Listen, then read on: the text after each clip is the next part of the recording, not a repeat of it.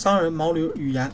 商人拥拥有一头毛驴，他听到海盐那海岸那的盐比较便宜，便决定从事这方面的生意。他到海岸那边，让毛驴驮上大大盐，然后掉头回家。某个时刻，毛驴突然失足，径直跌入了河流里，盐溶解在水里，使得他的负担变轻了。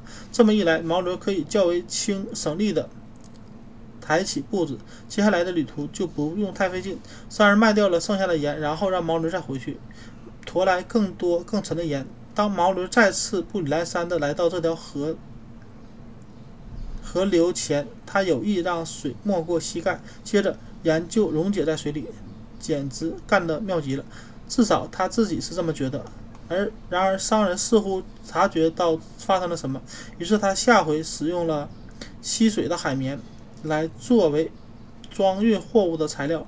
等他等到他们再次要穿过那条河流的时候，那缺德的毛驴又跪下跪倒在水里，要放故之重演。